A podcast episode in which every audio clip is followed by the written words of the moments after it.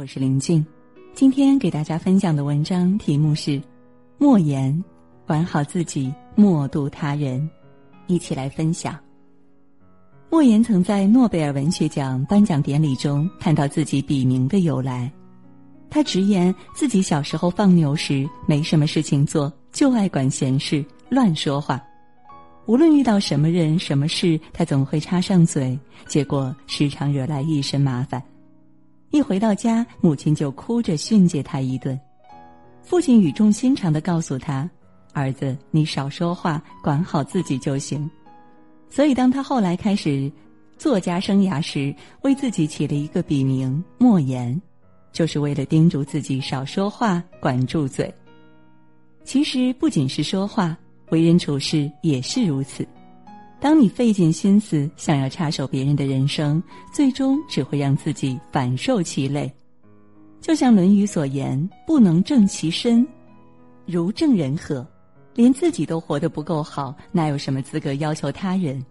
成年人最大的清醒就是管好自己。克制自己，纠正他人的欲望。管好手，不指点别人。莫言成名后，曾有不少读者请求他写一篇文章，专门分享读书的方法。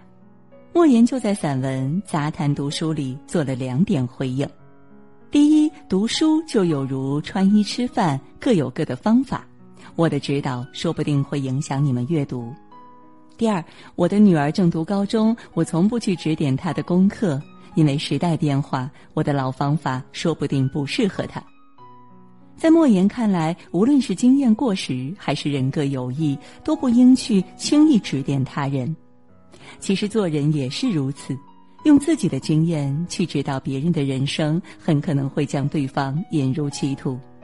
因为别人的幸福你未必懂得，他人的苦衷你也未必全知。董宇辉就曾在直播间里自责道：“我现在和我弟尽量少联系，只要不联系，他应该就不会反应过来。他现在生活的困难都是我一手造成的。原本弟弟此前在老家有一份工作比较轻松，但赚的不多。”董宇辉得知后，凭着自己的经验，就建议弟弟辞去工作，去一线城市历练一番。弟弟听从建议，先后在上海、深圳待了两年。可因为生活节奏太快，需要经常加班，熬到半夜，他整个人日渐消瘦。此前过于安稳的他，又欠缺工作能力，以至于拿到的薪水十分微薄。到最后，甚至都要交不起房租，养活不了自己，无奈只能又灰溜溜的回到老家。直播时，董宇辉懊悔道：“这件事儿我做错了，我再也不给人建议了，因为我们偏颇、片面、狭隘的思想不足以指导别人的人生。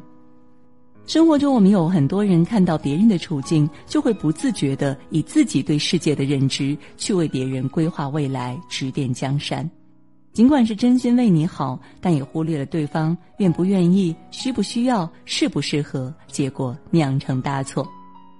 作家陈忠实就曾出于好心指点了别人，结果却让自己悔之不及。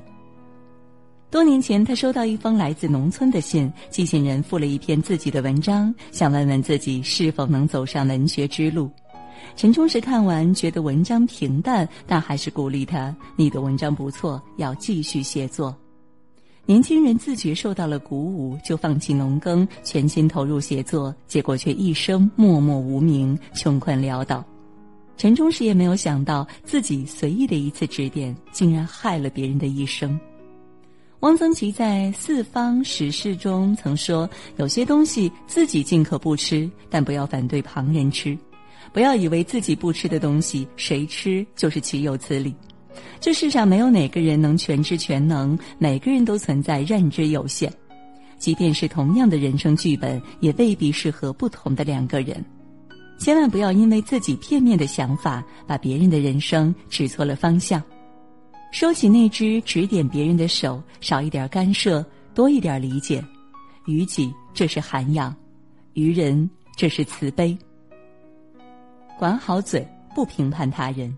先来看看这张图片啊，一眼看去，你是不是以为这是个 “no” 字？但当你换个角度再观察这张图片，它其实是个 “yes”。事实上，这两张图不过是同一个单词，但有些人看是否定，另一些人看就是赞同。一张图角度不同，所见就不同。生活也是如此，我们都很难拥有全视角。就如每个人都有自己的所想、所闻、所见，以自己片面的视角随意评价他人，就是对人最大的恶意。莫言在小说《红唇绿嘴》讲述过齐桂英的故事。有一年春天，学校要求老师带学生下田种水稻。干活时，其他同学卷起裤子就跳入水田，唯独秦桂英一人站在田埂上，面色为难。班主任李老师就厉声喊他，哪知他更加局促不安，仍旧不肯脱下鞋下地。李老师心中认定秦桂英娇柔造作，不是个勤劳朴素的孩子，于是李老师就带头在田里讥讽他：“快脱下你那双绣花鞋吧！”同学们也跟着起哄，说他有民国大小姐做派。不堪忍受的秦桂英穿着鞋就下了田，不多时，一只蚂蟥钻进了他的鞋里，吸附在他的脚板上。其他人为了帮他拔出蚂蟥，就拽着秦桂英，当众脱下了他的鞋。这时，大家才发现他的两只脚都是六指。得知真相的李老师心中很是愧疚，尽管一再道歉，却仍旧没有能够抚平秦桂英的伤痛。心理学上有个词叫“晕轮效应”，月亮被光环笼罩时会产生模糊不清的晕轮，肉眼就难以看清月亮的本来面目。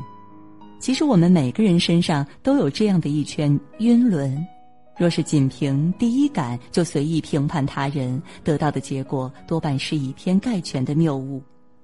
因为很多时候，我们只能看见冰山上的一角，看不见海底的暗潮汹涌。正所谓“闲谈莫论人非，静坐常思己过”。面对他人，管住嘴，不随意评价，才是最高级的修养。管好脚，不干扰旁人。前阵子在网上看到一个帖子。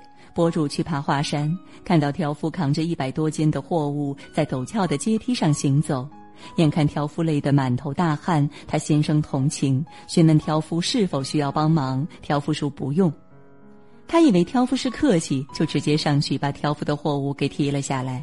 挑夫挑重物的行走节奏一下子被打乱，直接重重的摔倒在台阶上。博主出于好心去帮忙，可站在挑夫的立场来看，这样的帮忙反而是添乱。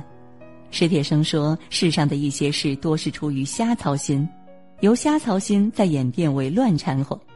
与人相处，有时不分缘由的好心，只会乱了别人的节奏。”魏晋时期，嵇康和山涛同为竹林七贤，两人性情相投，经常一起吟诗作赋，畅谈人生。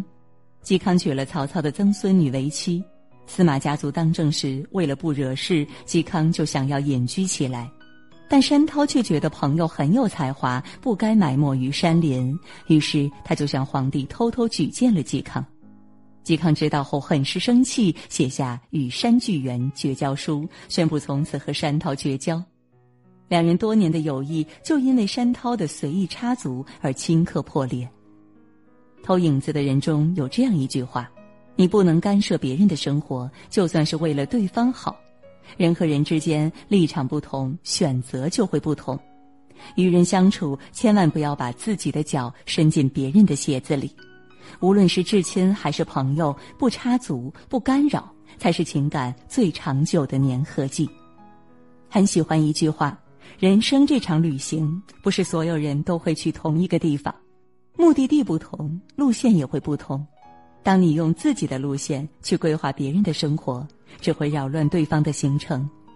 人行于世，不轻易评价，不随意指点，不过度干涉，管好自己，默度他人，给他人留空间，也是在给自己留体面。点个再看，与朋友们共勉。好了，今天呢和大家分享的文章到这儿就结束了，感谢各位的守候。